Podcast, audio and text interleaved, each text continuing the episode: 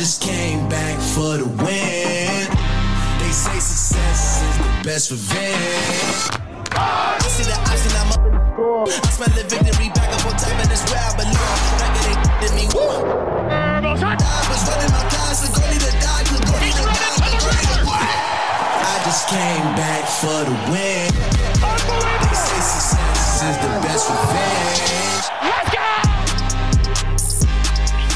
Hype NFL et collège football est de retour. Je parle de collège football parce qu'on va avoir une très très grosse page euh, cette semaine avec deux experts. On va, on va bien sûr parler de, de des résultats du week-end et de la projection du week-end à venir, mais euh, on peut également euh, parler draft et mock draft puisque ça y est, on connaît un, un, petit peu, un petit peu, enfin on a quelques informations, donc on va, on va essayer de se projeter un peu et se donner aussi quelques, quelques positions de draft et quelques, quelques joueurs qui pourraient être drafté par ces, par franchises.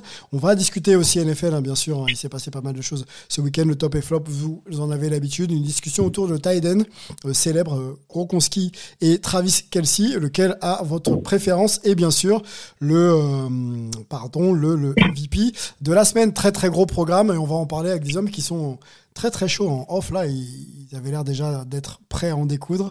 Olivier est là pour, pour en parler. Salut Olivier. Salut, très très content de te retrouver et de retrouver aussi Greg pour euh, pour parler un peu euh, NFL et college football. Un peu NFL et, pas mal de college football avec euh, l'homme de, de, Blue Pennant qui vous fait vibrer hein, sur les sur Twitter. N'hésitez pas à aller liker ses posts. comment il va Comment il va, Greg? Bah ça va bien. bonjour messieurs, bonjour à tous et j'espère que ça va bien également pour toi, Sylvain. Ça va, merci beaucoup. On est, euh, on est un peu sur tous les tableaux, là, la NBA, la Coupe du Monde de, foot aussi. ah oui, ça cravache un peu, ouais. On essaie de regarder un peu. Ouais, ouais, on fait, on fait les choses. On se fait plaisir et puis on essaie de faire les choses euh, correctement. Euh, merci pour ce petit mot. tout va bien pour, pour moi et pour Hype. On va se lancer. On a un très, très gros programme. On commence avec les tops et les flops de la semaine.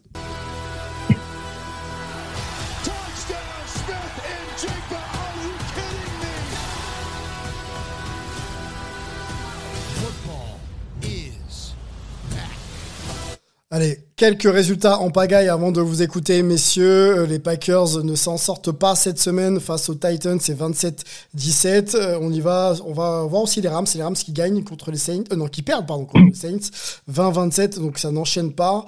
Et j'avais noté aussi un, résultat, moi, qui m'avait plutôt hypé, les Bengals face aux Steelers, 37-30. Il y a quand même pas mal de points dans dans cette confrontation. Les Bills vont mieux. Olivier, ça passe contre les Browns. Il y a quand même pas mal de points encaissés en défense, je trouve. Mais 31-23, euh, donc c'est victoire. Et euh, les Ravens de Lamar Jackson euh, passent face aux Panthers 13 à 3. On va regarder les Eagles qui, passent cette semaine face aux Colts d'un petit point. 17 16, voilà pour les résultats en pagaille. Peut-être qu'il y a des résultats que vous allez développer, messieurs.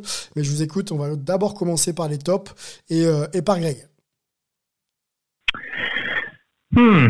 Euh, bah alors écoute, euh, dans les tops, forcément, c'est un peu compliqué. Alors, c'est toujours compliqué de commencer parce que du coup, j'ai toujours peur de le piquer à Olivier. Euh, est-ce que ton, tu vas pas me le piquer cette semaine Vas-y, vas-y. Ah, ton top, ton, top c'est pas texan donc.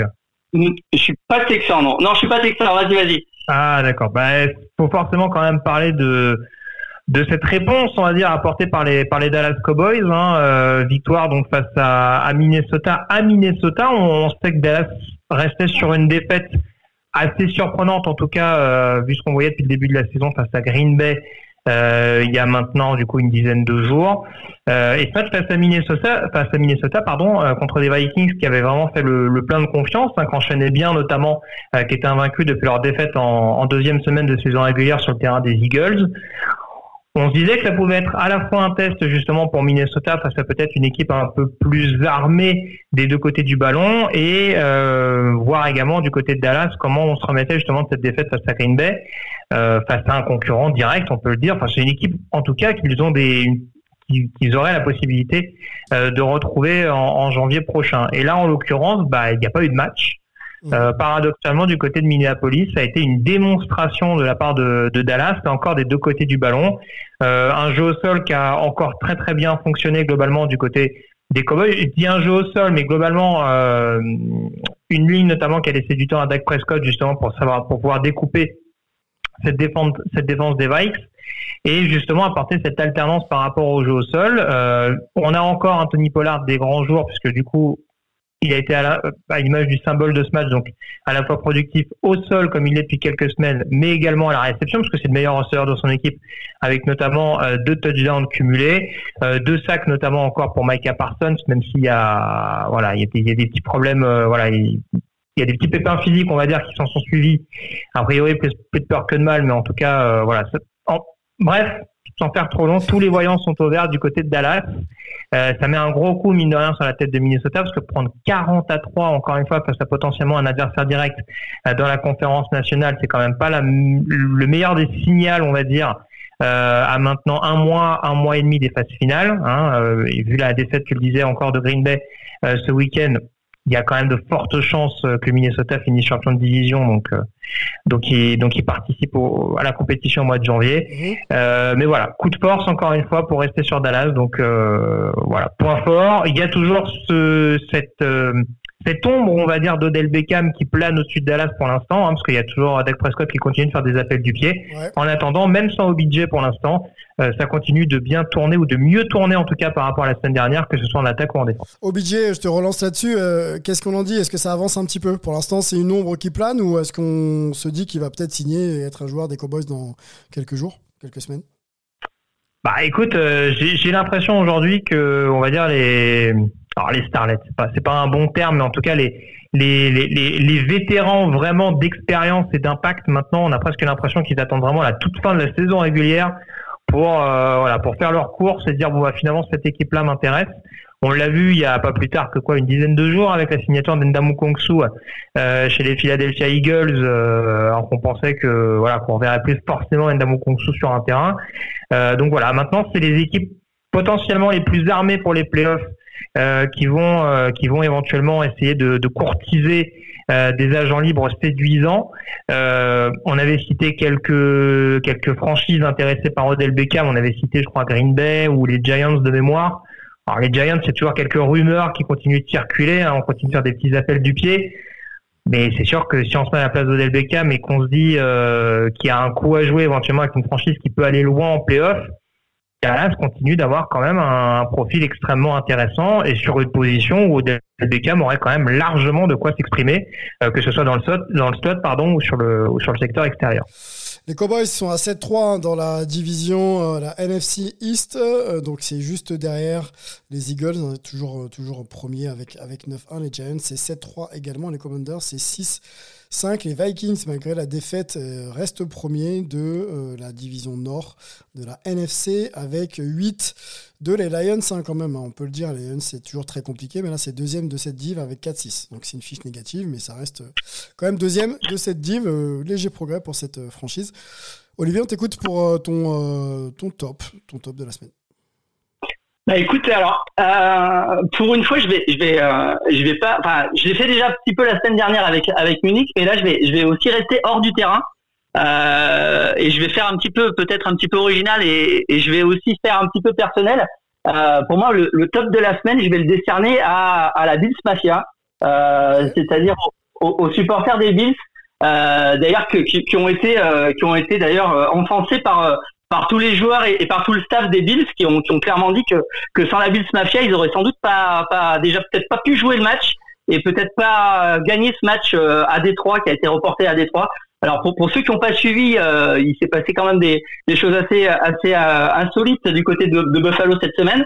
Il est tombé à peu près un mètre 80 de neige sur le sur le stade de, des Bills entre, entre jeudi et, et, et samedi ce qui fait que dès jeudi le, match a été euh, a été euh, transféré vers euh, vers Détroit, le match qui devait se jouer contre contre les Browns. Mhm. Ce qui a forcément perturbé la préparation de, de l'équipe. Hein. Ils ont ils ont pas ils sont ils ont pas pu s'entraîner ni, ni jeudi ni, ni vendredi. Et samedi, c'est on s'est retrouvé avec le, le, problème de simplement pouvoir arriver jusqu'à l'aéroport et, et, et, aller à et aller à Détroit. Et, euh, et, on a vu des images un peu partout de, de supporters euh, qui sont allés euh, déneiger les, les maisons de, de, de, tous les joueurs et de tous les membres du staff, aller les chercher quelquefois en, en motoneige pour qu'ils puissent arriver jusqu'à jusqu'à l'aéroport. Et finalement, il n'y a pas il a pas manqué un seul joueur sur le tarmac de, de l'aéroport pour aller prendre son avion pour Détroit. Euh, et ben, tout s'est bien terminé puisque l'équipe a, a réussi à, à, gagner ce match. Et puis en plus, de manière assez incroyable, mais bon, euh, avec la Bills Mafia, c'est toujours euh, quelquefois très très surprenant. Avec en plus un, stade qui était euh, très très bleu, qui était très largement bleu, alors que Cleveland est plus près de, de Détroit, qu'à Cleveland il n'y avait pas de neige. Mais la Bills Mafia a quand même réussi non seulement à amener les joueurs à l'aéroport, mais à, aller jusqu'à Détroit par des moyens détournés X ou Y par des routes improbables ou simplement en faisant jouer la, la diaspora buffalonienne qui est, qui est toujours présente qui fait que le stade était, était tout bleu et que on a vraiment eu l'impression d'avoir un, stade à un, match à domicile pour les Bills qui se sont imposés relativement facilement. Alors, ils ont pris un peu des points en fin de match, mais euh, ça s'est globalement bien passé pour euh, pour l'équipe de Buffalo qui avait pourtant eu un, une préparation, on peut dire, euh, assez perturbée. Donc voilà, je voulais, je voulais, rendre hommage à, à tous ces supporters qui ont fait en sorte que, que leur équipe puisse déjà être sur le terrain dimanche. C'est étonnant en tout cas qu'il n'y ait pas une Brands Mafia. Hein. Ça, je le découvre. oui, c'est étonnant. On va leur poser la question. Olivier, la, Bills Mafia, le meilleur supporter du monde, non ou pas? Ah, écoute, non, bah, meilleur supporter du monde, c'est toujours difficile. Euh, on est en NFL, donc euh, c'est pas non plus euh, ce qu'on peut voir dans le dans le soccer européen. C'est pas forcément non plus ce qu'on peut voir dans dans certaines universités du côté du college football. Mais sur la NFL, euh, ils sont ils sont quand même incroyablement fidèles. Ils sont aussi incroyablement euh, comment dire. Euh, il y a une espèce d'esprit de corps, de communauté qui fait que ils sont tous pour pour pour pour faire des choses ensemble.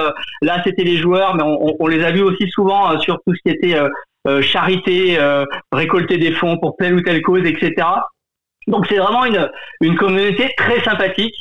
c'est clairement c'est clairement un, point, un point très fort dans, cette franchise. Comment t'as trouvé Josh? Euh, Josh va un peu mieux, va un peu mieux. Euh, il a, il a son coup qui semble aller un peu mieux. Euh, le, gros problème de l'équipe, ça, reste les absences en, défense. Milano était de, retour et ça s'est, ça s'est vu. Il a clairement été énorme pour pour tenir la défense, mais euh, on espère quand même voir euh, voir d'autres joueurs de retour.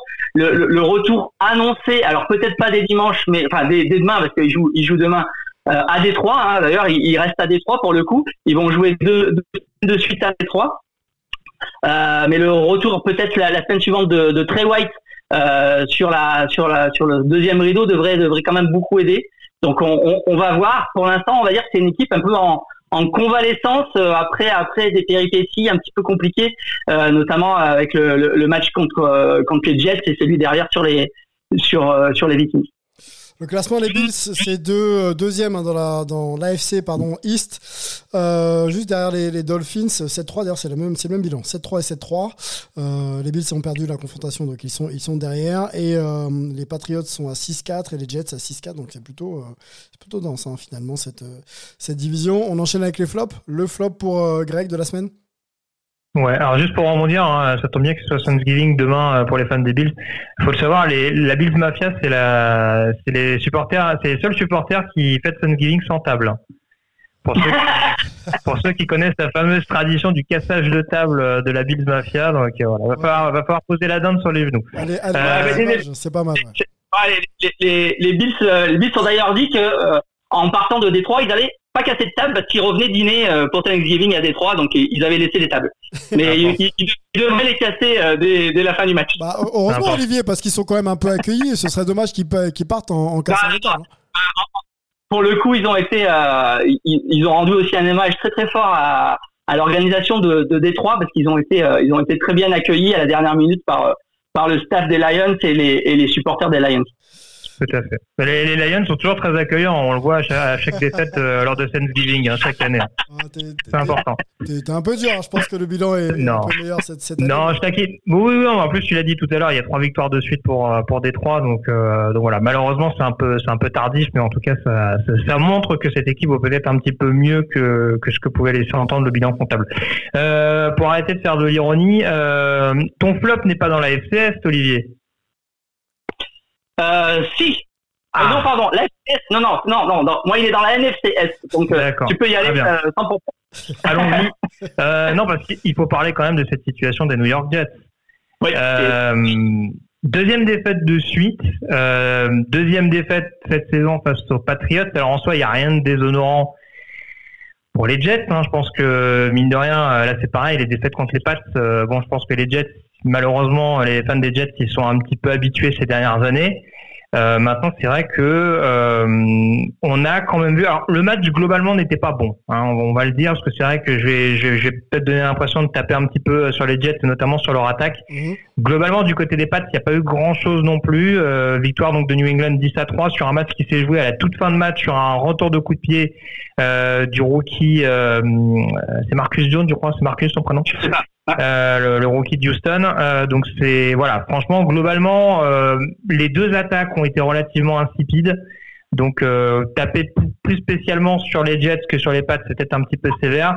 Maintenant, il y a des conséquences qui sont plus lourdes du côté de New York parce que c'est pas la première semaine où on voit que Zach Wilson paraît quand même à côté de ses pompes, que ce soit sur ou en dehors du terrain, parce que il a quand même limite beauté en touche quand on, quand on lui a demandé si l'attaque avait quand même une responsabilité sur ce résultat euh, en expliquant que non. Alors que bon, euh, on voit quand même ces dernières semaines que l'attaque des Jets, notamment, et ça c'est regrettable pour New York depuis la blessure de leur running back rookie Brice Hall, c'est pas du tout la même chose et bah, dès que c'est Zach Wilson qui doit reprendre la main, c'est beaucoup plus compliqué et du coup bah, le coup près est tombé. Robert Saleh, le head coach, avait lui aussi expliqué que c'était pas forcément euh, qu'un changement n'était pas forcément à l'ordre du jour et bah, il s'est contredit euh, quelques heures à peine plus tard, puisque c'est euh, Mike White, donc le, quarterback backup, qui sera euh, le starter des New York Jets ce week-end face à, face à Chicago. C'est quand même un terrible désaveu pour, pour Zach Wilson, qui est donc dans sa deuxième saison NFL, je crois, uniquement.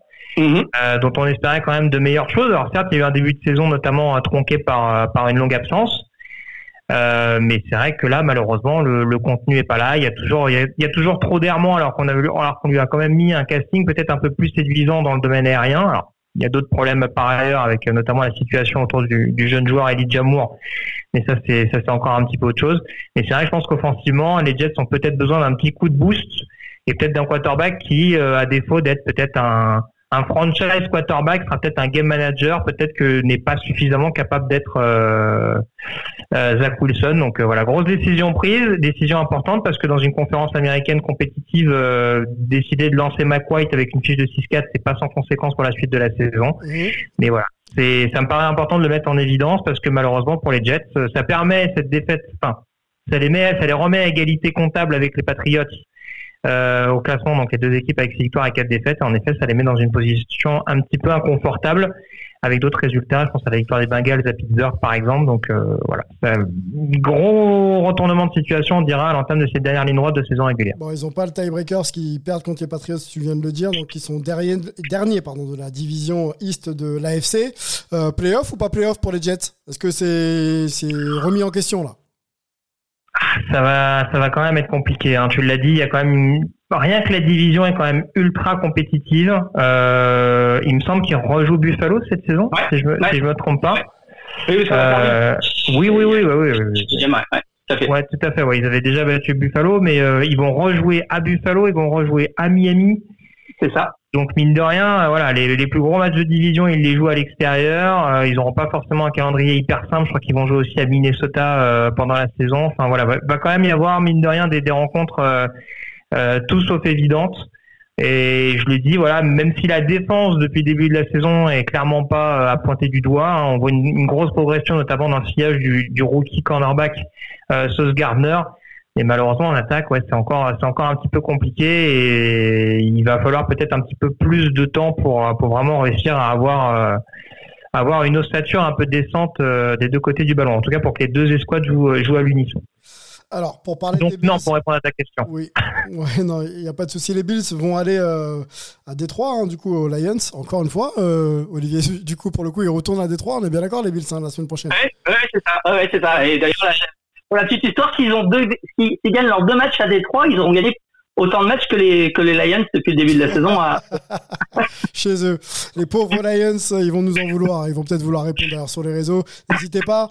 Euh, Les Jets, eux, par contre, accueillent les Bears. Donc, c'est peut-être un match aussi pour se relancer euh, et pour rester collé euh, dans cette division. On rappelle qu'ils sont derniers de la division, mais que c'est assez serré avec les, Patriots juste devant eux. 6-4, 6-4, 16-3, 7-3 et 7-3. Donc, Bills et Dolphins. Olivier, on écoute ton flop de la semaine.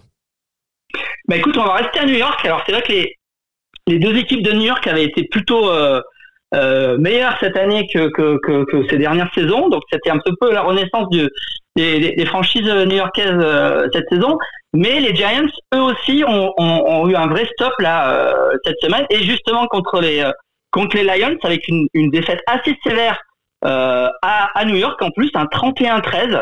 Euh, ça a été euh, ça a été assez surprenant. Alors c'est vrai que les Lions sont en forme euh, et ils sont arrivés aussi avec peut-être un, un, un, un bon plan de jeu pour arrêter les les, les Giants, notamment notamment pour arrêter le, le jeu de, de course mené par par Barclay depuis le début de la saison pour les pour les Giants. Mhm. Et, et de l'autre côté, bah, ils ont fait du ball control. Ils ont marqué 4 TD à la course, notamment avec 3 de, de Jamal Williams. Euh, qui, a, qui a marqué 3 TD euh, à la course euh, contre cette euh, défense des Giants. Donc en fait, ils ont un petit peu, euh, disons, pris les, les, Giants à leur propre jeu en faisant, en faisant du ball control, en étant assez, assez bon du côté de la, de la défense, en, en créant des turnovers avec trois turnovers, deux interceptions de, de Jones, et ils ont réussi donc à, à, gagner ce match assez facilement. à noter aussi qu'on voit de plus en plus semaine après semaine le defensive end des de, de, de Lions Hutchinson, euh, qui était le, le, numéro 2 de la draft de l'année dernière, qui a été encore à, à, cette fois euh, très très fort, euh, à la fois contre le jeu de course et contre le jeu de passe. Ça va, il, il, est potentiellement vraiment une, une, une vraie une vraie superstar de la défense peut-être pour la pour la ligue là euh, de ce côté des Lions c'est plutôt c'est plutôt positif mmh. euh, et par contre là, du côté des Giants il va falloir rebondir parce que un petit peu comme les Jets, ils sont dans une euh, division très très relevée hein, avec euh, avec les Giants, euh, pardon, avec les Cowboys et, les Eagles dont on a déjà parlé aujourd'hui, et puis même côté des Commanders, ça commence aussi à, à taper à la porte. Je crois qu'ils en sont à, à 4 matchs, euh, 4 victoires en, en 5 matchs là. C'est ça. Euh, du côté pour la fiche globale, 6-5 en fiche globale. Donc, euh, donc là aussi, on a une division qui est très très très relevée. Et pour les Giants, euh, bah, ça va commencer à être un peu plus compliqué pour pour viser les playoffs. Donc une défaite à la maison contre contre Détroit, ça fait ça fait mal. Les Giants euh, iront justement voir les Cowboys hein, la semaine prochaine. Hein. Ça va être chaud. Gros, gros match. Ouais. Ouais, gros match euh, déjà une grosse tendance pour la suite pour ces deux équipes. Euh, il va falloir pas, il va pas falloir se rater plutôt. Donc euh, à suivre, à suivre, à suivre. Hein, la, la, saison, de, enfin la semaine 12 pardon de NFL, c'est le 24 novembre euh, avec des diffusions sur Beansport, notamment pour le Bills Lions, les Giants Cowboys et euh, les Patriots face aux Vikings. Et ensuite, il faudra attendre dimanche pour le fameux Red Zone et un match diffusé sur la chaîne On va être complet. Je crois que c'est les Bengals face aux Titans. Si je ne dis pas de bêtises, on va changer un peu le programme. Mais si on va d'abord parler du MVP de la semaine ensemble et ensuite on aura une discussion euh, sur euh, deux tight end euh, qui pourraient se disputer la place de meilleur tight end all time.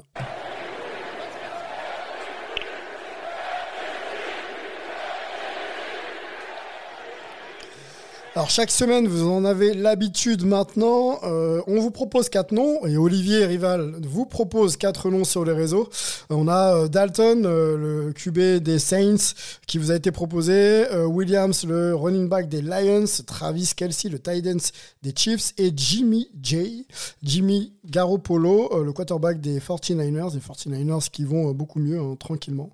et Travis Kelsey a été élu été élu 79%, donc un, plébiscite. Il hein. n'y a, pas eu, y a pas eu match sur cette, sur cette semaine. Travis Kelsey est donc votre MVP de la semaine. On va, on va en parler, puis on va ouvrir la discussion, puisqu'il y a d'autres euh, tight qui ont un peu révolutionné le poste, ou en tout cas euh, trusté euh, les meilleures performances à ce poste il y a encore quelques saisons. Donc on va essayer d'ouvrir aussi le, débat, de savoir où se situe Travis Kelsey dans la hiérarchie des meilleurs tight de, l'histoire de la NFL.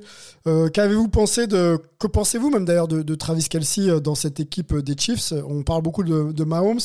Quel impact il a, Travis Kelsey, dans les victoires des Chiefs déjà Et puis euh, parlez-moi de sa performance euh, euh, cette semaine. On va commencer par, par Greg. Je pense qu'il est un peu surcoté, non? Non, je plaisante, bien sûr, je plaisante. non, non, bah, un impact forcément non négligeable. C'est sûr que sur ce match-là, un petit peu à l'instar de ce qu'il avait démontré face à Las Vegas il y a quelques semaines de ça, on a retrouvé sa capacité à être extrêmement précieux, notamment en, zone rouge. C'est vraiment une année charnière pour Travis Kelsey dans le sens où on le sait qu'il est productif. Ça fait, euh, il a eu sept sélections de suite au Pro Bowl, sans vouloir un petit peu anticiper sur ce qu'on va dire tout à l'heure. Mhm. A priori, il y aura une huitième sélection à la fin de la saison, hein, sans trop m'avancer. Euh, mais là, c'est vrai que ces dernières années, on avait souvent tendance à dire que c'était une arme importante de Patrick Mahomes, mais c'était une des options de Patrick Mahomes.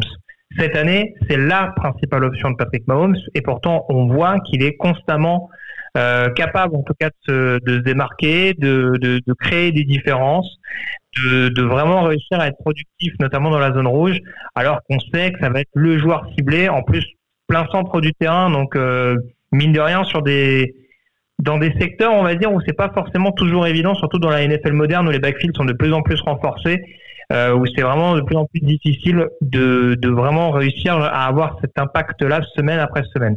Et, euh, et c'est vraiment euh, tout à son honneur parce que là encore, il sort un, gros gros match. Je le disais comme face aux Raiders, donc encore face à un adversaire de division. C'est des matchs que les Chiefs doivent gagner pour aller, euh, pour se faciliter la tâche, on dira, dans leur division et accéder plus rapidement aux playoffs. Et on voit que c'est un joueur extrêmement clutch. Donc, pour rebondir sur ce qui a été dit, c'est compliqué de pas lui remettre le, le titre de MVP. Si on m'avait dit en début de saison qu'on aurait une semaine où Caro Polo et Dalton seraient en course pour le MVP, je pense que j'aurais pas. euh, mais voilà, en tout cas, euh, ça reste un beau plateau cette semaine. Et Travis Kelsey, même à 33 ans, continue de rester performant et à être, encore une fois, la véritable soupape de sécurité de Patrick Mahomes. Et je pense qu'il est tout autant à mettre à l'honneur que le quarterback du Missouri. Alors, targeté 10 fois, réception 6. Il y a 115 yards et il y a 3 TD hein, pour euh, Travis Kelsey euh, cette semaine.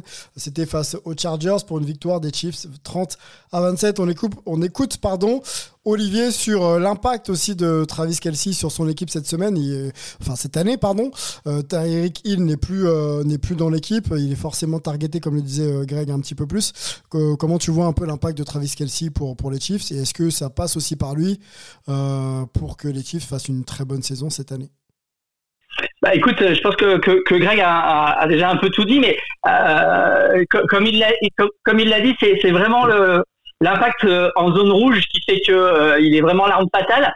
Euh, Richard a l'habitude de, de, parler du fait que du côté des Titans, on sait que la balle va passer par Eric Henry et malgré tout, il arrive à faire des stats encore euh, très très euh, spectaculaire euh, semaine après semaine.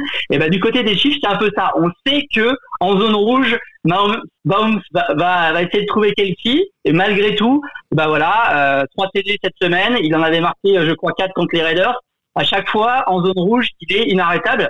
Et ça, c'est quand même assez exceptionnel. Donc oui, oui, euh, il méritait, il méritait d'être mis à l'honneur cette semaine. Alors je voulais quand même, euh, par rapport à la liste que j'avais proposée, moi j'étais un petit peu déçu que, euh, que notre ami Garoppolo ait, ait si peu de votes parce qu'il a fait peut-être le match de sa de sa carrière là à, à, à Mexico dans, dans cette victoire euh, cinglante contre les Cardinals, c'est un 38-10 parce qu'il fait quand même un 20 sur 29, 4 TD. Euh, on n'a quand même pas l'habitude de voir ça du côté de, de Jimmy G. Mm. Euh, et, et c'est un petit peu le symbole d'une équipe des 49ers qui, qui a l'air de, de, prendre de, voilà, de la confiance semaine après semaine, notamment depuis l'arrivée de, de McCaffrey. Donc il va falloir quand même surveiller cette équipe des, des 49ers pour la, pour la fin de la saison régulière. Les 49ers, ouais, qui sont, qui sont pas mal. Merci pour la correction, euh, Olivier, j'ai entendu. Jimmy G et pas Jimmy J. Je me suis un peu enflammé tout à l'heure. Euh, ouais, c'est pas mal. On peut parler aussi du classement des, 49ers. On en parle un peu peu dans les, pas beaucoup pardon dans l'émission. Ils sont premiers hein, de la division NFC West euh, avec 6-4. Et donc Jimmy G, Jimmy G, pardon, on n'a pas l'habitude de le voir à ce niveau. C'est peut-être aussi pour ça que les internautes ne l'ont pas, ne l'ont pas voté. On va attendre de voir s'il peut être régulier dans une équipe qui commence à tourner et, et peut-être qu'effectivement il aura la faveur des, votes. continuons et ouvrons la discussion sur euh, les tight ends de, NFL. On va rester d'abord sur euh, Travis Kelsey, puisque je voudrais l'opposer à Rob Grokonski, euh, le tight end qui a fini sa carrière en Floride du côté des Buccaneers, mais qui a longtemps évolué sous les couleurs des Patriots avec un certain Tom Brady. restons d'abord, avant de les comparer et de savoir, parce que la grosse question, je peux même vous la poser, quel, quel tight end a votre préférence sur le style et, la technique on va dire les performances. Donc c'est trois, angles différents. Et le dernier, euh, si on peut le qualifier, si on peut euh, essayer de les hiérarchiser, quel est le meilleur finalement euh, Ça c'est une question que je voudrais vous poser. Mais avant qu'on aille dessus, il y a un joueur en activité qui, est Travis Kelsey. Comment on peut le ranker déjà dans la hiérarchie des, meilleurs tight ends de la NFL en cours? Voilà, cette saison et peut-être sur les, sur, les, euh, sur les saisons passées. Dites-moi déjà si lui est dans, top 3, top 4, top 5 euh, et ensuite on essaiera d'ouvrir avec euh, Rob. Vas-y Olivier, je te laisse la main. bah, écoute, c'est quand même difficile de, de, de, de, de voir Kelsey ailleurs qu'à la première place des Tiden aujourd'hui dans la NFL. il, a, il a quand même les statistiques pour le montrer, les performances année après saison euh, saison, saison après saison euh, euh, pour lui. Et aujourd'hui, c'est le tight end de la de la ligue. et il faut quand même souligner à quel point c'est un avantage pour pour les Chiefs parce que effectivement on peut avoir des bons receveurs mais des bons receveurs il y en a il y en a peut-être 15 ou 20 dans, la ligue et c'est pas forcément évident d'avoir d'avoir un, un, gros avantage par contre à partir du moment où on a un des deux ou trois grands tight ends de, de la ligue, euh, on a clairement un avantage sur euh, la plupart de, ses adversaires. Et, euh, pour les Chiefs, Kelsey, c'est vraiment un avantage concurrentiel, si vous me permettez l'expression, qu'ils ont sur pratiquement toutes les autres équipes du championnat. et c'est pour ça qu'il est probablement aujourd'hui peut-être le joueur le plus important de, cette équipe avec forcément Pat. Ok, donc top 1 pour toi, sans discussion Olivier. Greg? Bah, si on parle de la NFL actuelle, hein, euh, des joueurs encore en activité, euh, oui, c'est compliqué de pas le hiérarchiser numéro un. C'est vrai que les principales discussions ces dernières années, elles tournent autour de George Kittle, mais je pense que ça fera écho à la suite du débat qu'on va avoir. Ce qui est impressionnant avec Kelsey et ce qu'il démarque peut-être du joueur des Niners, c'est aussi la capacité, c'est sa capacité à répéter les efforts, à avoir une certaine longévité à ce niveau-là. Et c'est ça qui est assez impressionnant sur un poste mine de rien qui est extrêmement demandant parce qu'on rappelle que voilà, c'est vrai que même avec le la vision du tight end moderne euh, qui joue beaucoup sur les tracés, euh, sur sur l'aspect réception, ça reste aussi des joueurs qui sont souvent sur des phases de bloc face à quand même des, des, des bobos gabarits. Donc euh, ça peut quand même occasionner parfois quelques quelques blessures à la longue. Ce, ce dépassement de fonction entre guillemets en fonction des en fonction des situations, cette polyvalence nécessaire ce côté où il faut être à la fois costaud et vif, euh, voilà, ça peut laisser quelques traces.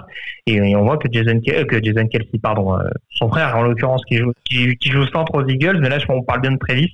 c'est aussi ça qui est notable et ce qui en fait aujourd'hui indéniablement le meilleur tight end de cette ligue, c'est qu'il performe, mais il performe à fréquence régulière, hebdomadaire, tout simplement. Allez, on ouvre le débat. Euh, all time maintenant, s'il vous plaît. Euh, moi, je voudrais juste qu'on intègre, et peut-être qu'il y a d'autres noms, hein, si vous voulez le faire, on a un petit peu de temps. Euh, je voudrais qu'on mette et qu'on l'oppose surtout à, Rob Grokonski. On va donner quand même quelques mensurations et surtout quelques euh, awards et, palmarès euh, larges. Quand on parle de Travis Kelsey, euh, l'ancien Bearcats de, Cincinnati a gagné un Super Bowl avec Pat Mahomes, a 7 Pro Bowl, peut-être 8, effectivement, tu le disais Greg. Il est trois fois All Pro, 16, 18 et 20, donc pour les années. Et 33 ans, les mensurations, c'est 1m96, 118 kg, il porte le 87 comme un certain Rob Rob Gronkowski, c'est 4, euh, même 5 Super Bowls, 2011, 2012, 2014, 2015, 2017, non, n'importe quoi, je dis 4 Super Bowls, pardon, c'est les Pro Bowls, je me, je me, plante. Les Pro Bowls, c'est 2011, 2012, 2014, 2015, 2017 et All Pro 2011, 2014, 2015, 2017, drafté drafté 42e en 2010, même âge, 33 ans, et un petit peu plus grand, 1m98, 111 kg, le, et également porteur du numéro 87. On se donne les angles, le style, la, la, technique et le style vont ensemble. L'impact aussi sur leurs équipes respectives quand Grokonski jouait, et puis bon, bah, le palmarès, je viens de, l'évoquer, avec tous ces, critères, messieurs, lequel a votre, préférence pour prétendre peut-être à, être de GOAT de la position? Euh, alors, c'est un débat assez particulier euh, dans le sens où je trouve que c'est pas forcément les mêmes profils. Euh, et pour faire écho encore une fois à ce que je disais il y a, quelques secondes, je pense quand même que Gronkowski était à part, de par encore une fois le côté où il a malgré tout révolutionné un poste. en fait, si tu veux, je veux, je veux pas, je veux pas être trop large dans ma réponse. Oui parce que je vais rester sur la comparaison entre Gronkowski et, et Kelsey, mais forcément, on va dire que l'échelon, euh, on va dire permanent sur sur les décennies précédentes, c'était Tony Gonzalez.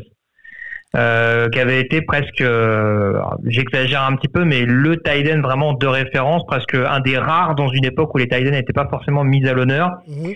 Et Gronkowski a vraiment révolutionné malgré tout ce, ce côté-là, de par ce gabarit extrêmement atypique qu'il pouvait avoir c'était vraiment presque un linebacker qui jouait Tyden.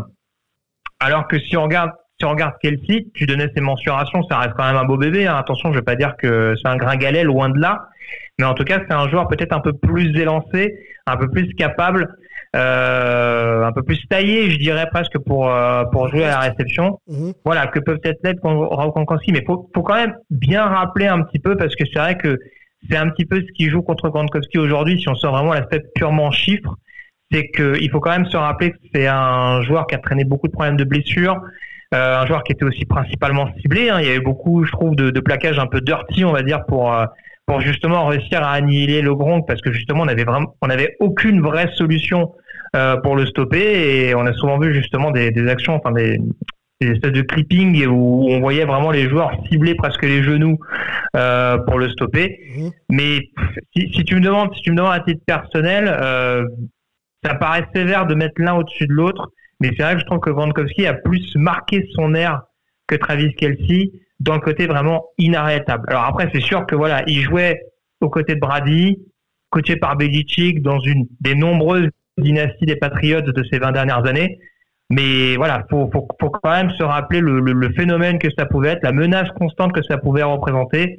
Euh, malgré encore une fois euh, voilà les, les, soucis de blessure qu'il a eu euh, je suis pas sûr que tu l'aies cité mais il y a, il y a notamment un comeback player of the year en 2014 euh, au passage. Voilà on, aurait pu se dire que c'était un petit peu compromis parce qu'il commençait déjà à traîner des blessures et pourtant il s'est relancé.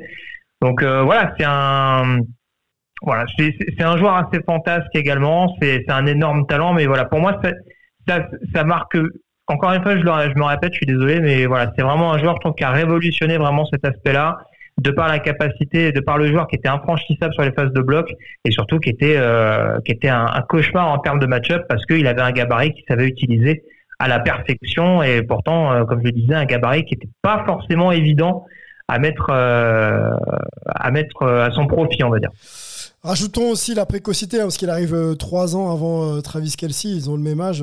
Travis arrive en 2013, 63e choix de draft, et, euh, et euh, Gronkowski arrive en 2010, et je le dis, 42e choix. pardon, pardon ouais, c'est aussi ça qui explique le fait notamment que Travis Kelsey soit troisième tour. C'est que Travis Kelsey est drafté à 23 ans.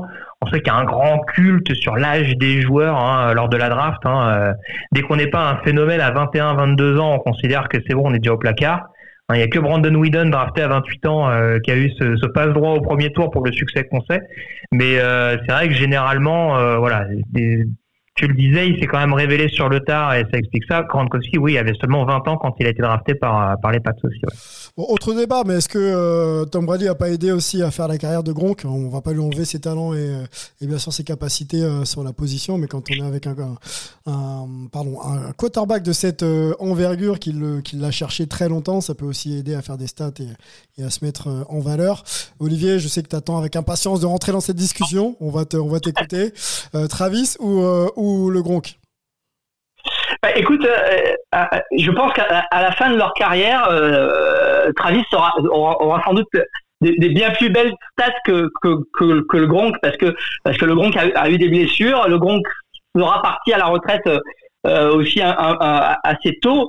Euh, donc c'est clair que euh, du point de vue statistique, je suis persuadé que que Kelsey finira finira devant et il sera sans doute voilà aux, alentours des, scores de, Tony Gonzalez ou de Kellen Winslow, les, les, les, grands tight de, des, années 80, 90, 2000. mais, mais, mais le Gronk, c'est comme l'a dit Greg, c'est un joueur atypique c'est vraiment c'est pas un tight euh, classique. Mmh. Euh, Kelsey quelque part il, il, il, redevient un tight end classique comme le, comme ont pu l'être euh, Tony Gonzalez ou, ou, Winslow par exemple, c'est-à-dire avec euh, avec un gabarit mixte, mais avec avec des joueurs assez agiles, assez rapides, qui bloquent, mais qui qui sont aussi agiles de leurs mains, qui peuvent se détacher. Euh, le Gronk, c'est c'est comme l'a dit euh, clairement euh, Greg, euh, il était monstrueux. c'était c'était un lineman qui qui attrapait des balles et qui pouvait dominer derrière et aller gagner des yards de manière puissante, etc. Et qui était parfait aussi par rapport à, à au, au, système au système de, de de Belichick à une époque où quelquefois du côté des, des Patriots, on n'avait pas non plus euh, des, ressources euh, fantastiques du côté des receveurs et, et, le Gronk pouvait écraser la, la, la, défense adverse euh, avec, avec sa puissance. Donc c'est vraiment un joueur qui, qui restera, je pense, particulier dans, dans les profils des, des tight des, des, plus grands tight ends de l'histoire. Donc c'est vrai que c'est une, une comparaison qui est, qui est compliquée à faire. Mhm. Euh, euh, alors après, euh, Gronk était sans doute le tight end parfait pour cette, cette grande équipe des Patriots. Et. Kelsey est, est pour le coup le tight end parfait pour pour un, un, quarterback comme comme Mahomes euh, qui va le chercher euh, quand bah, justement sur sur ce qui est éloigné c'est trop bouché et que Kelsey peut avec une fulgurance se, se, détacher en plein milieu et, et, être être une, arme de, de, dernier recours, mais une arme très très très efficace. Donc euh, voilà, c'est aussi ça qui fait les grands joueurs, c'est qu'ils tombent dans le, dans, dans, le système qui, qui, leur convient parfaitement. Et je pense que c'est le cas pour ces deux joueurs. Si, si tu me permets juste, Sylvain, pour compléter, euh, parce que du coup, par rapport à ce que tu disais sur Brady, je te rejoins à 100% là-dessus. Maintenant, je me dis que c'est pas un hasard, par exemple, si un Brady, quand il arrive à Tampa Bay, il insiste autant pour que Gronkowski revienne. Euh, il a Mike Evans, il y a un Chris Godwin qui est peut-être qui était peut-être pas aussi énorme quand Brady est arrivé, mais qui en tout cas avait déjà un certain potentiel. Et pourtant, euh, voilà, il, il dit c'est pas c'est pas forcément une mauvaise idée. Et on a vu que voilà, mine de rien, Gronkowski a joué un énorme rôle dans le Super Bowl gagné par la suite par Tampa Bay aux côtés de Brady, bien entendu, et sans forcément euh, exagérer le trait, on va dire. On voit que cette année, il est pas là avec l'attaque de Tampa, même s'il y a d'autres problématiques, notamment le problème du jeu au sol. On voit que c'est quand même déjà un peu plus compliqué. Donc je te rejoins, je pense que forcément, il a eu besoin de Brady mais je pense que Brady était aussi bien bien content de l'avoir à ses côtés pendant toutes ces années. Bon, un couple, hein, tous les deux ont fonctionné euh, aussi bien euh, sur le terrain et hors du terrain. On, les a sentis assez assez proches. Euh, on continue la discussion parce que c'est intéressant. Je voudrais vous emmener moi sur l'impact. On va essayer quand même de les de les de les départager sur l'impact sur sur leurs équipes respectives. qui était un peu plus impactant sur les victoires de, des Patriots quand Rob jouait versus Travis Kelsey avec, avec, avec les Chiefs, tout simplement bah, En fait, si tu veux, en fait, ce qui est assez, ce qui est assez intriguant, mine de rien, quand on regarde justement les, les deux équipes, c'est-à-dire que ce qui peut peut-être jouer, par exemple, contre Gronkowski, c'est que là aussi, je vais peut-être exagérer un petit peu le trait, mais c'est vrai qu'on quand on se rappellera des dynasties des Pats, bien sûr, on mettra Tom Brady à l'honneur parce que voilà, ce serait, une hérésie de faire le contraire. Mais on, se rappellera aussi que les Pats ont beaucoup misé sur des grosses défenses, ce qui pour le coup à Kansas City a rarement été le cas sous l'ère Travis Kelsey. Donc on se dit que malgré tout, euh, si les Chiefs sont allés chercher des Super Bowls ou ont été performants pendant ou avant Mahomes, c'est aussi grâce à l'attaque et c'est aussi grâce à Travis Kelsey. Alors on dira que forcément c'est aussi à l'identité, c'est aussi lié pardon à l'identité des deux head coachs respectifs, hein, avec Andy Reid euh, du côté de Casey qui est un spécialiste en attaque et Bill Belichick qui est un qui, qui représente la maestria défensive en, en NFL.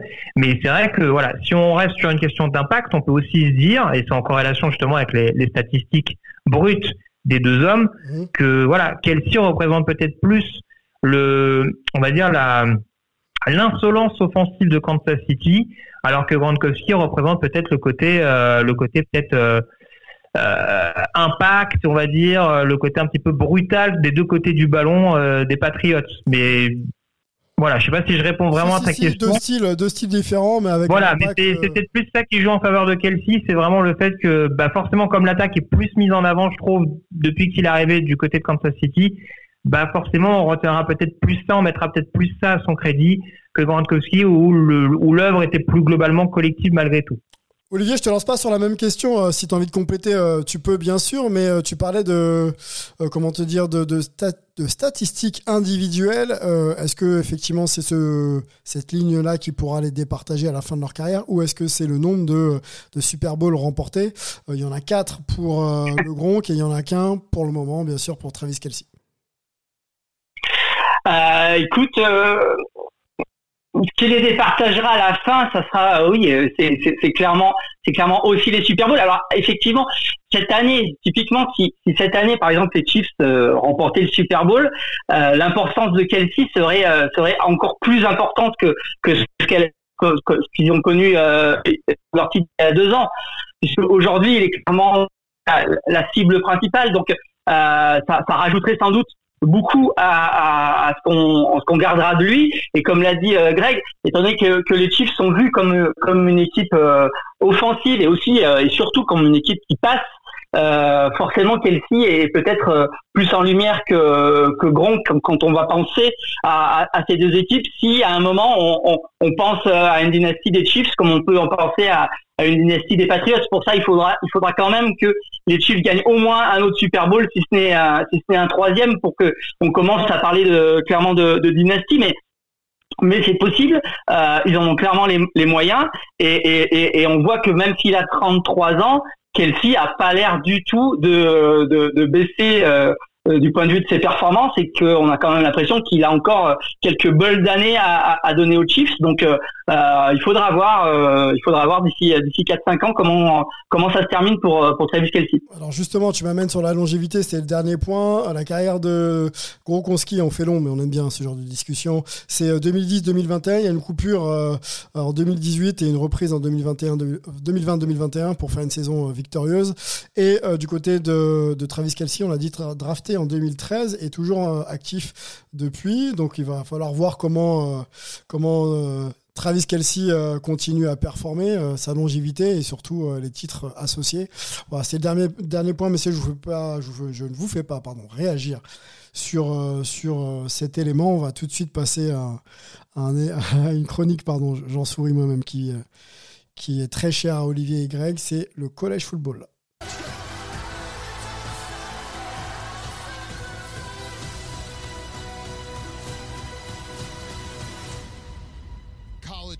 Football fans.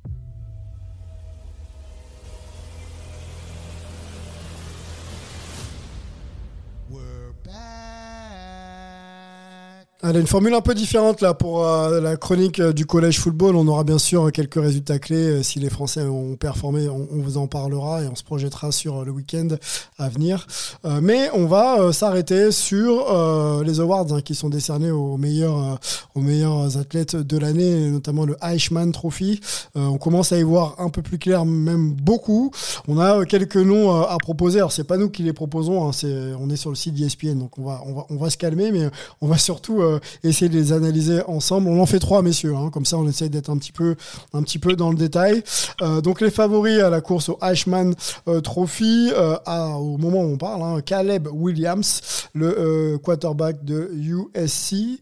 là, là, là, là, là, je descends. CJ Trout, qui est également quarterback d'Ohio State, et Max Duggan, quarterback également de TCU. On peut mentionner Blake Corum le running back de Michigan, ou Stetton Bennett, le quarterback de Georgia, qui ça fera plaisir à, notre ami euh, Richard Tarditz. Euh, on se fait les trois, messieurs. On parle de Caleb Williams pour commencer. Euh, pourquoi et, qu'est-ce qui aujourd'hui lui permettrait peut-être d'être le Ashman de cette année? Les Américains le votent, le vote majoritairement premier.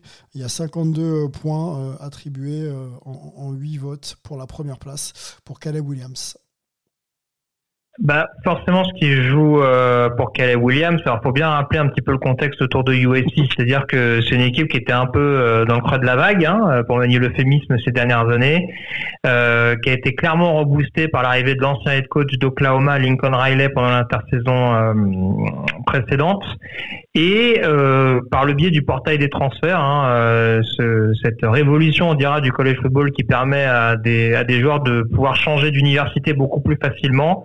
Euh, il y a eu une arrivée massive euh, de joueurs quand même assez confirmés au niveau du college football, ou en tout cas de joueurs assez prometteurs, de joueurs globalement bien classés, notamment des anciens d'Oklahoma. Et Caleb Williams rentre dans cette catégorie, parce qu'il a été le quarterback des Sooners euh, l'année passée, déjà donc sous la coupe de, Lincoln Riley. Donc déjà, ce qui est important à mettre en perspective, c'est que Caleb Williams, il a eu un impact important du côté du USC cette saison, et il a su donc euh, donner un peu de la cohérence justement à ce groupe, euh, à ce groupe un petit peu de vedettes, à ce groupe euh, dont on pouvait se dire que individuellement il y avait un nombre de stars importantes, hein, de stars universitaires non négligeables, mais donc collectivement on ignorait pas mal de choses. Et on a retrouvé ce qui semblait prometteur chez Caleb Williams du côté de, du côté d'Oklahoma, c'est-à-dire cette capacité à faire très peu d'erreurs à la passe. Il y a quand même 33 touchdowns et 3 interceptions. Mhm. Euh, à pouvoir faire des jeux décisifs, d'avoir cette mobilité pour justement rallonger des jeux euh, extrêmement importantes. Euh, ce qui joue en plus pour lui, c'est que euh, il a perdu ses deux principaux receveurs momentanément parce qu'ils sont désormais revenus, mais il a perdu ses deux principales cibles euh, au milieu de la saison et malgré ce, l'attaque de USC a continué de performer. Euh, donc globalement, c'est quand même des ça, lui permet de mettre, d'avoir les voyants ouverts, on va dire, dans l'optique du SN Trophy. Euh, est-ce que USC est la meilleure équipe de, du pays? Est-ce que Caleb Williams est le meilleur quarterback de la saison? Je ne sais pas, mais en tout cas, c'est sûr qu'il a des arguments pour, pour permettre à USC non seulement de croire à la finale, à, au titre de conférence factuelle, puisque USC disputera la finale, voire pourquoi pas des playoffs, même si le scénario paraît un peu plus hypothétique aujourd'hui. Il est numéro 1, c'est ton favori ou pas? Actuellement, des, des bookmakers, numéro 1 des bookmakers. Des trois que tu m'as donné, oui. Ok. Euh, euh, Olivier, pardon. Olivier, Caleb Williams, USC, dis-nous tout. Est-ce qu'il euh, mériterait d'être le Hashman de cette année? Écoute, bah, je pense que, Greg a, un petit peu résumé le, cursus de, Caleb Williams. alors, juste pour, remettre dans le contexte un petit peu la course au Hashman, il faut se dire que jusqu'à il y a une semaine, parmi les favoris, et peut-être le favori euh, c'était le, le, quarterback de Tennessee, un hooker, euh, mais qui s'est blessé là. Hein. Il, est out pour le reste de la saison euh, après la défaite de Tennessee, sévère défaite contre Southern Carolina le, week-end dernier contre un autre ex quarterback de Oklahoma, notre ami Spencer Rattler. donc voilà, ça, a relancé un petit peu la course au Richmond. Donc effectivement maintenant, c'est un petit peu à Caleb Williams de le perdre, ce, ce Euh, il a encore des, des, matchs un petit peu compliqués, notamment un, un, un match contre Notre-Dame euh, ce week-end qui peut, qui peut être assez piège. Mais oui, il est, il est, il est clairement le favori. Alors effectivement, dans les trois que tu nous as donnés, euh, il faudrait peut-être rajouter Corum, euh, puisque en fait entre CJ Stroud et Corum, on a le fameux grand duel de ce week-end entre Ohio State et Michigan. Et euh, bah, celui qui sera du bon côté de la barrière euh, aura peut-être euh, justement repris la main sur sur le, favori à la course au, au Stride, CJ, pardon, Stride, oula, je, ne vais pas y arriver. Stroud, on va dire, on va, on va le dire comme ça, ce sera plus simple. Quarterback d'Ohio, euh, qui est euh, donc euh, pour les bookmakers deuxième de la liste pour prétendre être Eichmann. juste ses performances là, contre Maryland, il y a 241 yards, il y a un touchdown, il y a zéro interception et 60% de passes complétées. ça reste quand même, je pense, un sérieux prétendant. Hein. Je regardais là en, en, préparant l'émission, c'est quand même quelqu'un qui pourrait être autant pour moi peut-être Eichmann que Caleb. Hein. Je ne sais pas ce que vous en pensez, mais dites-moi. Tu, veux commencer, Olivier?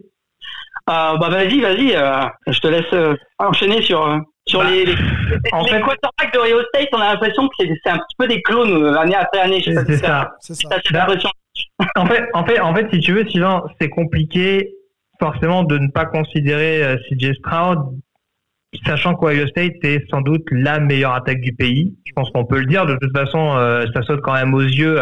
Ah, c'était le cas pendant longtemps. C'était en balotage justement avec Oklahoma, hein, qui avait des grosses attaques sous Lincoln Riley c'est là où on voit que maintenant que quand est à USC, bah, ça va jouer entre quarterback de USC et de Ohio State, hein, donc il n'y a, pas de miracle, mais on voit que notamment Lincoln Riley dans ses équipes respectives et Ryan Day depuis son arrivée du côté d'Ohio State, euh, Ryan Day donc le head coach des, Buckeyes, euh, on voit que c'est quand même des attaques assez inarrêtables et notamment dans le domaine aérien. C'est vrai qu'on en parlait. Il y a eu notamment bah, Justin Fields, il n'y a pas si longtemps que ça. Il y en a eu d'autres avant bien entendu. Dwayne Haskins par exemple qui avait été drafté au premier tour euh, par les par les Redskins à l'époque, hein, regretté Dwayne Haskins, hein, on rappelle, euh, euh, qui est décédé dans des dans des circonstances un petit peu troubles il y a quelques mois. mais ça c'est pas le sujet. mais voilà, du coup forcément, il y a des stats qui parlent en faveur de CJ Stroud parce qu'il y a une attaque qui est inarrêtable. Après, je vais pas faire trop trop long, mais c'est vrai que à l'inverse de Caleb Williams, je trouve que Caleb Williams peut-être entre guillemets surperforme malgré euh, on va dire tout le melting pot euh, autour de lui qui a été mis en place du côté du USC. Alors que CJ Stroud, par rapport notamment à ce qu'on avait pu voir la saison dernière, il y a quelques trous d'air qui m'ont un peu perturbé. Il y a peut-être un match référence, ce fameux Aceman Moment euh, qu'on recherche sur une saison où on se dit que bon, c'est vrai qu'il y a une victoire notamment notable sur le terrain de Penn State, il y a une belle victoire en début de saison contre Notre-Dame, même si la saison de Notre-Dame a été un petit peu, euh, a été un petit peu, a eu des allures, a eu des allures pardon de montagne russe mhm. euh, tout au long de cette campagne. Et c'est vrai qu'il n'y a pas un moment où on s'est dit tiens c'est CJ Stroud qui fait la différence. Et c'est vrai que c'est peut-être là en effet où ça peut jouer contre lui. Mais encore une fois, voilà, je me répète, mais d'un point de vue statistique, c'est compliqué de ne pas le considérer. 35 touchdowns, 4 interceptions depuis le début de la saison. Forcément, euh, ça, ça, mérite le, coup d'œil, on va dire. Pas de, pas de match, on va dire, référence ou, très hype pour lui et peut-être un problème de régularité, si j'ai bien compris. Ça peut arriver ce week-end contre Michigan, comme, nous, comme le disait Olivier il y a quelques secondes. Ouais, face à Blake euh, Corum, euh, le running back de Michigan, donc est quatrième dans cette liste. Un mot rapide, monsieur, sur Max Duggan, le quarterback de TCU, qui se lance. Je, je, donne quelques quelques stats si euh, ça veut bien euh, euh, s'afficher. contre Baylor. Baylor, Baylor, qu'est-ce qu'il fait? Il fait 357 57 yards, je vais un peu vite, hum. et, un touchdown, 68% de passes complétées quand même. C'est une belle perf. qu'est-ce qu'on peut en dire là de Max Degan, sa, sa saison de manière globale? Ah bah c'est une très jolie saison. Les, les, les sont, sont invaincus. Ils ont encore fait euh, euh, un match assez dingue euh, justement à, Baylor ce, ce week-end. Après Degan, il a peut-être des, des, des, stats un petit peu moins brillantes que que les, les, deux quarterbacks dont on vient de parler. Il est, il est, sans doute un petit peu derrière dans, dans la course au Heishman. Je, je, je le vois pas gagner le Heishman cette saison. Alors par contre, c'est quand même c'est quand même un, joli plaisir à, voir cette équipe de, TCU parce que euh, on a l'impression que c'est euh, même si aujourd'hui ils sont bien installés dans la Big 12, il, est resté quelque chose de cette époque où TCU était un petit peu l'outsider le, qui venait euh, qui venait titiller les gros. on a l'impression qu'ils n'ont pas forcément toujours les moyens des, très très grosses universités, mais qu'ils enquillent les, les victoires et qu'ils trouvent toujours le moyen d'aller gagner. Là, ils ont encore gagné un match euh, de manière assez euh, assez délirante là contre Baylor. La, la fin du match m'a vraiment euh, mis sur le sur les fesses, si vous me permettez l'expression. Euh, donc voilà, euh, Degan, bah, c'est un petit peu le, le, la, tête de gondole de cette équipe des, des Horned Frogs, qui est, qui est vraiment un plaisir à voir jouer. On te permet l'expression, Olivier, t'inquiète pas. Vas-y, Greg. Ouais.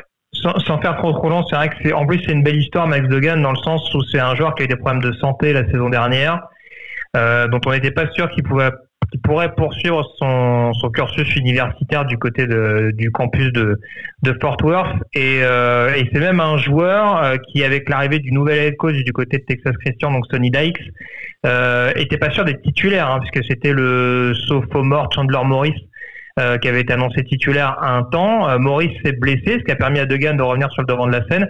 Et c'est vrai que, alors, c'est un peu ce qui joue contre lui dans cette optique du S-Man Trophy, c'est-à-dire que il profite un petit peu malgré tout de ce changement de système offensif. C'est-à-dire qu'avant, avec l'ancien head coach de TCU, on était plus sur un jeu très axé sur du jeu au sol, très conservateur, et ça joue un petit peu contre lui parce que on le caractérisait beaucoup comme un quarterback uniquement double menace. On voit qu'il se développe un peu plus dans le domaine aérien, mais aussi dans un système qui l'amène à peut-être avoir des à, peut-être avoir plus de solutions en termes de lecture. Après, faut euh, aussi quand même, euh, Greg. Bien sûr. Ah non non mais attends, c'est pas je non mais je dis pas mais.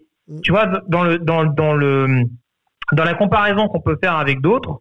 Euh, voilà, je trouve que c'est important de le mettre à l'honneur et de le considérer dans les trois, dans les cinq finalistes. Mais c'est peut-être des éléments, et Olivier en parlait un petit peu, c'est vrai que TCU a souvent eu cette tendance Là, pour le coup, des fun moments, on peut peut-être en sortir deux, trois, mais c'est vrai que je trouve que Dogan a eu un rôle important, mais c'est tout aussi vrai, par exemple, pour son running back Keldre Miller. Donc, c'est vrai que c'est un petit peu différent dans le sens où ça a été, il a joué un rôle indéniable, par exemple, à Baylor, mais c'est pas toujours lui, par exemple, qui a trouvé la solution pour TCU. Donc, c'est peut-être encore là-dessus, au-delà de la belle histoire, au-delà de, de l'extraordinaire saison qu'est en train de faire TCU, parce que on les, on les imaginait à peine avec un bilan égal ou positif en début de saison et ils sont invaincus et sur le point potentiellement de jouer les playoffs. Donc en ça, c'est mentionné de Max Degan, c'est indéniable. Euh, maintenant, c'est peut-être ce qui va faire que ce sera trop court, notamment par rapport au profil qu'on a abordé, voire d'autres. Bon, affaire à suivre, on va, on va, on va regarder ça de près. Juste les cotes euh, euh, pour ceux qui aiment parier.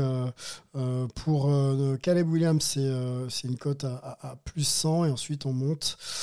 je crois qu'on va jusqu'à plus 1500. Donc voilà, vous pouvez peut-être miser et, gagner gros. On va pas évoquer Stetton Bennett, on va avancer, messieurs. Euh, on va se projeter aussi sur euh, la draft. Et chaque année, hein, il y a pas mal de mock draft qui sortent un petit peu partout. Nous, on s'est arrêté sur le, mock draft d'ESPN. Et Matt Miller et Jordan euh, Reed sont deux experts draft pour, pour, pour la NFL et pour, et pour le média également ESPN. Ils se sont donc pencher sur la question. Euh, et euh, ça donne ça. On va peut-être euh, voilà, aller sur un top 3 également. selon leurs prédictions, et, aujourd'hui, on aurait donc les Houston Texans qui pourraient drafter en 1. On aurait les Carolina Panthers qui pourraient drafter en 2. Et les Seahawks qui pourraient drafter en, en, 3 via d'ailleurs via d'ailleurs un pic des, des Denver Broncos. J'allais dire Nuggets, mais non, c'est Broncos. On peut aller au niveau des, on peut aller au niveau des, Chicago Bears pour, pour le draft en 4 et les Pittsburgh Steelers pour le euh, pour la, la cinquième place de, de, la draft. Voilà, choisir en cinquième position, c'est pas trop mal. On rappelle que la draft NFL, c'est sur, c'est sur trois jours. Beaucoup de noms sont appelés. Donc il y, a quelques opportunités euh, pour, pour entrer dans la ligue. Il faut, faut évidemment pas les rater. Euh, on commence par Houston. Houston, messieurs, pourrait potentiellement, alors c'est c'est selon euh, Reed et Miller, euh, pourrait potentiellement drafter euh, un certain Bryce Young. Qu'est-ce que, qu'est-ce que vous en pensez si ça devait être, être le cas?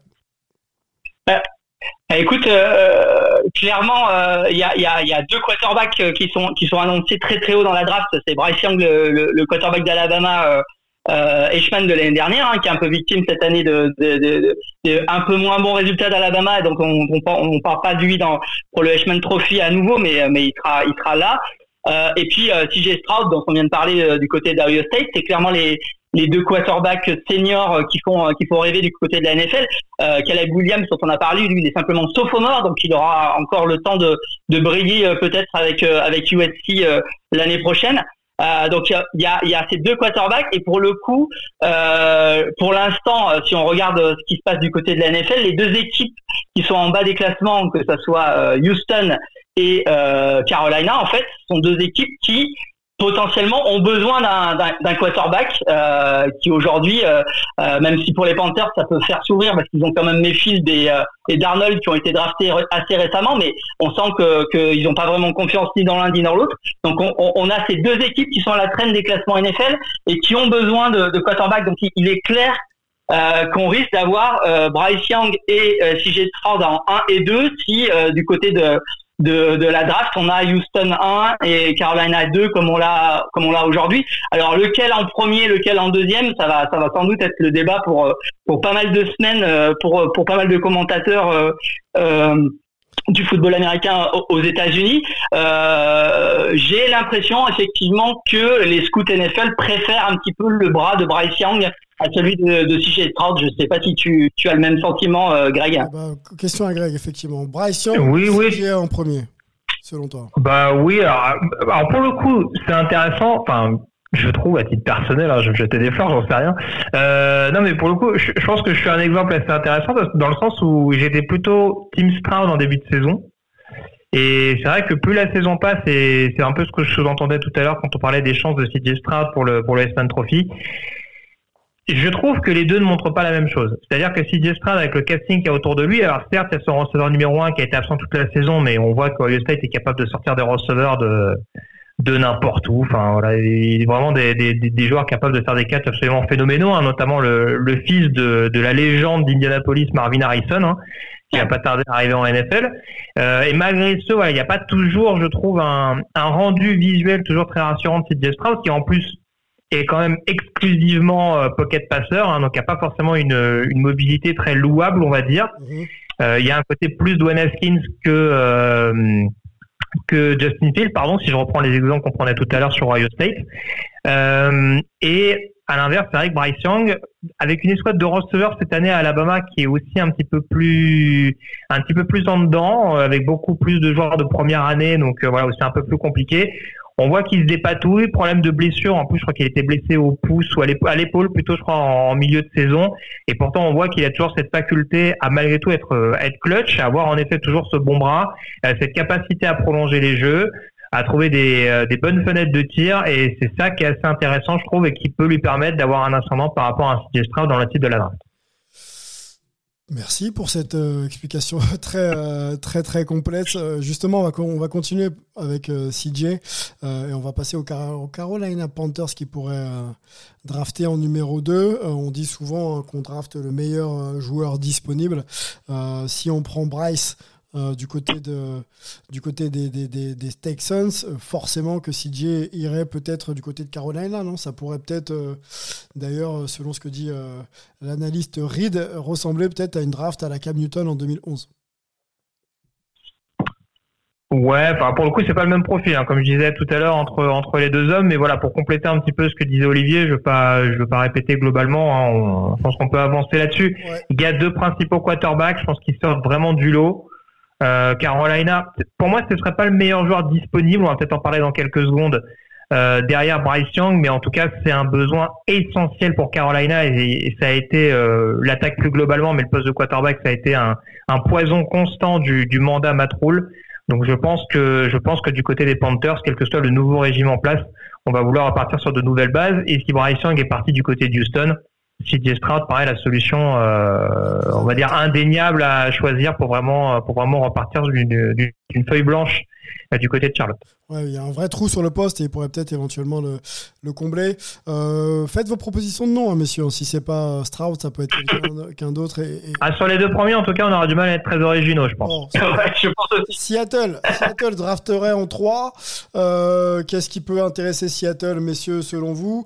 Euh, Jalen Carter, le euh, DT de, de Georgia, fait à la préférence de nos analystes américains. Est-ce que vous est-ce que vous pouvez euh, abonder en son sens? Ou est-ce qu'il y a d'autres noms euh, qui pourraient être cités pour, euh, pour cette équipe des, des Seahawks. Bah, bah, écoute, je, pense que tu vas être d'accord avec moi, Greg, mais, Carter, c'est c'est un petit peu le, le, fric de, de, cette année, hein, c'est-à-dire le, le, le, le défenseur que euh, tout le monde veut s'arracher et que et que qu'on va prendre euh, dès que ça sera possible dans, dans la draft. Donc ça serait absolument pas étonnant que que euh, le, il soit pris au, au troisième choix. D'autant plus pour, Seattle qui, qui devrait adorer ce genre de, de. Donc voilà, ça, serait, clairement un choix clair. Georgia euh, devient un, fournisseur euh, assez énorme de, joueurs de ligne de manière générale euh, pour la NFL ces dernières saisons. Et là, il y a, à nouveau un monstre qui pourra tout de suite être starter au sein d'une ligne défensive de, NFL. Tu me rappelles le numéro 4 actuellement un, s'il te plaît? Le numéro 4 Ouais. Bears de Chicago.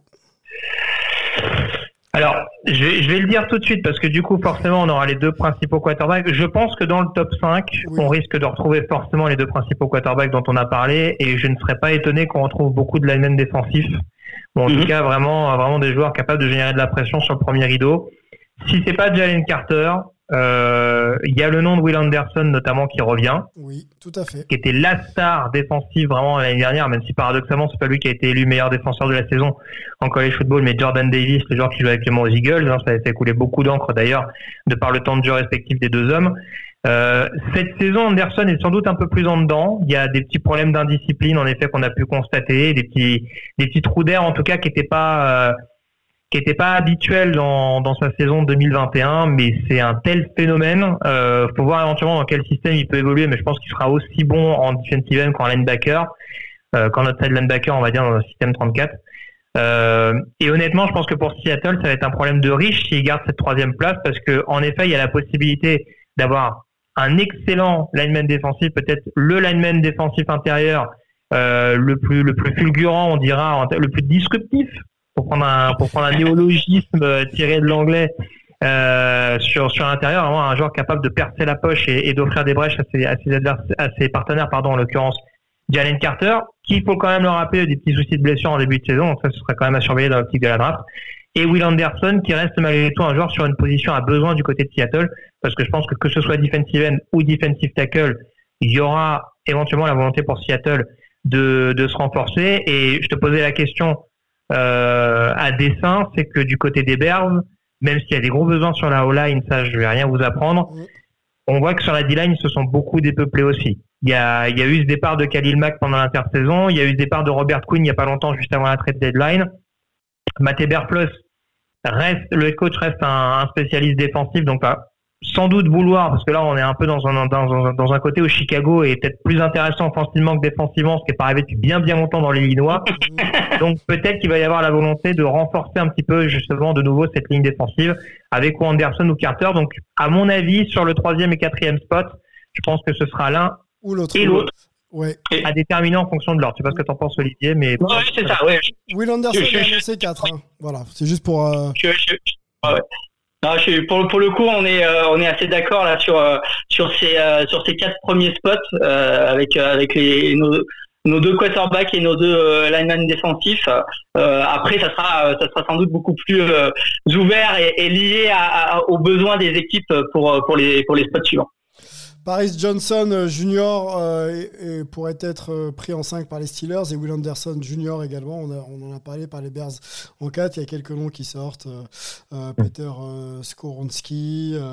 voilà, on, verra. Le quarterback de Kentucky aussi qui devrait peut-être être pris assez haut selon les. Ah non, quelle horreur. Ah non, ah non.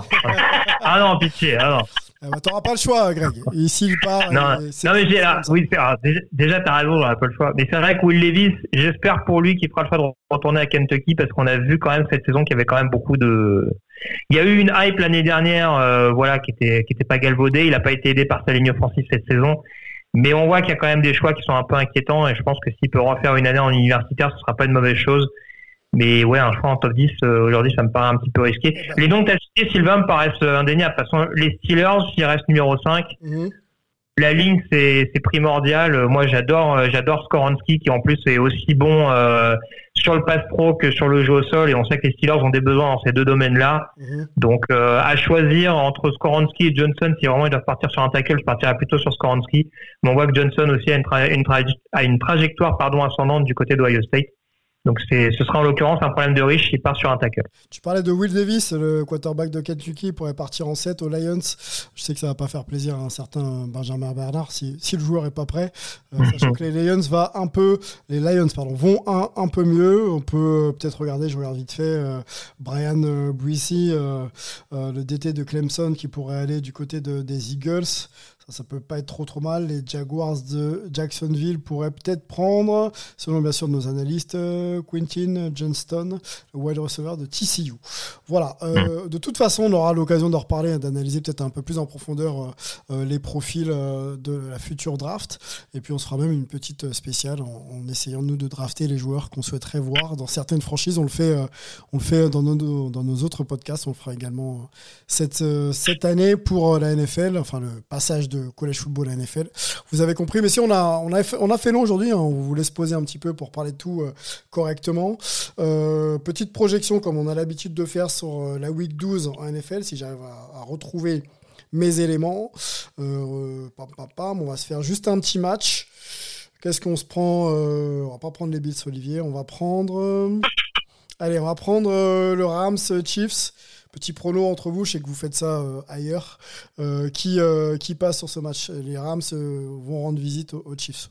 Je pense que. ça, va être, compliqué pour, pour les Rams vu, l'état de forme de l'équipe. donc je pense que pour les Chiefs, ça devrait, ça devrait passer sans, sans trop trop de problèmes. Oui, a priori, c'est Bryce Perkins, le quarterback numéro 3, qui devrait être titulaire face à Kansas City. Donc ça pourrait même avoir des allures de boucherie entre guillemets du côté de. Alors ma proposition est un flop terrible. On va faire le Giants euh, euh, Dallas Cowboys. Là pour le coup, match important pour les deux euh, les deux franchises. les Giants vont rendre visite aux Cowboys. Dites-moi tout. Euh, bah Dallas pour moi. Hein. On a vu que les Giants, ça pouvait peut-être être un petit peu court. En plus, ils ont eu la mauvaise nouvelle, c'est d'apprendre la blessure de, de Wendell Robinson, leur receveur rookie, euh, qui, a, qui, a, sorti un match à 100 yards contre Détroit. Contre, oui, c'est ça, contre Détroit. Donc, euh, mauvaise nouvelle pour eux. Il va falloir voir si les Giants, mine de rien, déjà qu'ils avaient un effectif assez court, sont capables de tenir sur la longueur avec peut-être des backups qui vont être un peu plus, un peu plus en dedans. Et voilà, il y a peut-être aussi avoir une petite fatigue avec, avec des titulaires qui ont accumulé, qui ont accumulé, y arrivé pas mal de snaps. Donc, euh, donc Dallas pour moi. Bon, rendez-vous euh, jeudi 24 novembre, hein, dans, dans, quelques, quelques jours, au moment où vous écouterez ce podcast, les Bills iront euh, voir les Lions. Donc, euh, un double header du côté de, du côté de, de Détroit pour les deux, back-to-back même peut-être. Et, et on suivra bien sûr le collège football. On n'a même pas parlé des Français, on le fera la semaine prochaine. Et des résultats aussi. Hein. Oui, Olivier, enfin, s'il y a des choses à dire, on peut le faire encore en quelques, quelques Ouais, je me permets juste, Sylvain, pour, du côté du collège football. Alors, la, grande nouvelle, le grand match à suivre, ce sera, comme on l'a dit, le, Michigan-Ohio State. Mais du côté des Français, il y a quand même deux choses à, remarquer. On a, on a porté un petit peu chance à notre ami euh, Terence Hall parce qu'il a marqué un TD hein, avec BY. Euh, un, joli TD, en plus sur course. Alors pour un receveur, c'est c'est toujours assez assez original et il est, il est plutôt joli euh, en fin de match euh, pour pour BYU contre Utah Tech. Donc c'était très sympa de, de voir un Français marqué. Et puis on va surveiller euh, ce week-end l'entrée en play-off dans la deuxième euh, division euh, universitaire de notre ami Axel Lebro, qui va commencer ses playoffs avec Furman contre leur voisin de Elon University pour le premier tour des, des, des playoffs de, de, FCS. Donc, donc on, on, lui souhaite, on lui souhaite bonne chance pour pour cette, cette ce grand début dans les dans les playoffs. Tu penses qu'ils peuvent aller rapidement? Est-ce qu'ils peuvent ils ont des chances de faire quelque chose ou pas euh, les petits euh, de Furman? Ça va être compliqué, je pense. Hein, les... Ils ont ils ont pas ils, ont gagné des matchs importants dans leur, conférence en fin de saison régulière, mais il y a, il y a un très très haut niveau avec notamment le l'omnipotent, on dira, euh, North Dakota State, hein, qui est un peu la place forte de la, de la deuxième division universitaire. Il y a South Dakota State, le voisin également, qui a bien figuré. Mmh ça va être compliqué quand même, euh, surtout qu'ils sont pas dans une bonne bonne partie de tableau, Furman. S'ils arrivent déjà à passer un tour et à battre Elon, ce sera déjà très bien. Après, euh, voilà, faudra voir éventuellement ce qu'ils peuvent donner, mais ça va être ça va être compliqué. On lui souhaite bien entendu. Bien sûr. Mais euh, bah, la, la, marche sera quand même assez haute pour pour le dernier carré. Et puis juste, je vais pas faire trop trop long. Euh, tant qu'on parle de kicker français, euh, un petit kudos à Boris Bédé quand même, kicker de des Toronto Argonauts. Toronto vainqueur de la Grey Cup ce week-end avec euh, justement un jeu au pied euh, pas mal mis à l'honneur manifestement. J'ai rarement vu des Grey Cup qui se sont autant joués sur field goal. donc, euh, donc voilà, un rôle important joué par le par le kicker français pour permettre notamment la victoire des Argonautes pour stopper la suprématie de Winnipeg au Canada. Bon, merci pour cette mise en lumière. C'est vrai qu'on en, on en, parle peu. La francophonie est bien représentée au Canada, mais quand c'est quand c'est pardon sur les terrains de, de foot US, c'est, encore plus intéressant pour notre programme. On essaiera d'ailleurs d'avoir Axel hein, qui était euh, qui était venu il y a quelques mois nous parler un petit peu de, de lui, de son évolution, et puis bien sûr d'autres Français. voilà, messieurs, on va on va vous remercier. Hein. vous avez été encore une fois extraordinaire. passionné et surtout très bien renseigné. On voit que vous suivez les programmes de college football et de NFL régulièrement. Ça tombe bien parce que parce que on a besoin de vous, messieurs. Merci Olivier, merci Greg. Un petit big up aussi à, Richard Tardit qui n'était pas là cette semaine, mais on va, on va le retrouver très très vite dans sa cuisine en même temps que analyste NFL pour pour Hype. Merci à la communauté également, toujours plus nombreuse de voilà, nous suivre, à nous écouter, à nous supporter. Ça fait, ça fait chaud au cœur. On va se retrouver très vite, hein, bien sûr, la semaine prochaine pour un nouveau podcast Hype, College Football et NFL. Ciao. 17, 16, We better put some people in the end zone, right, Joe? That's exactly right. I mean, there's nobody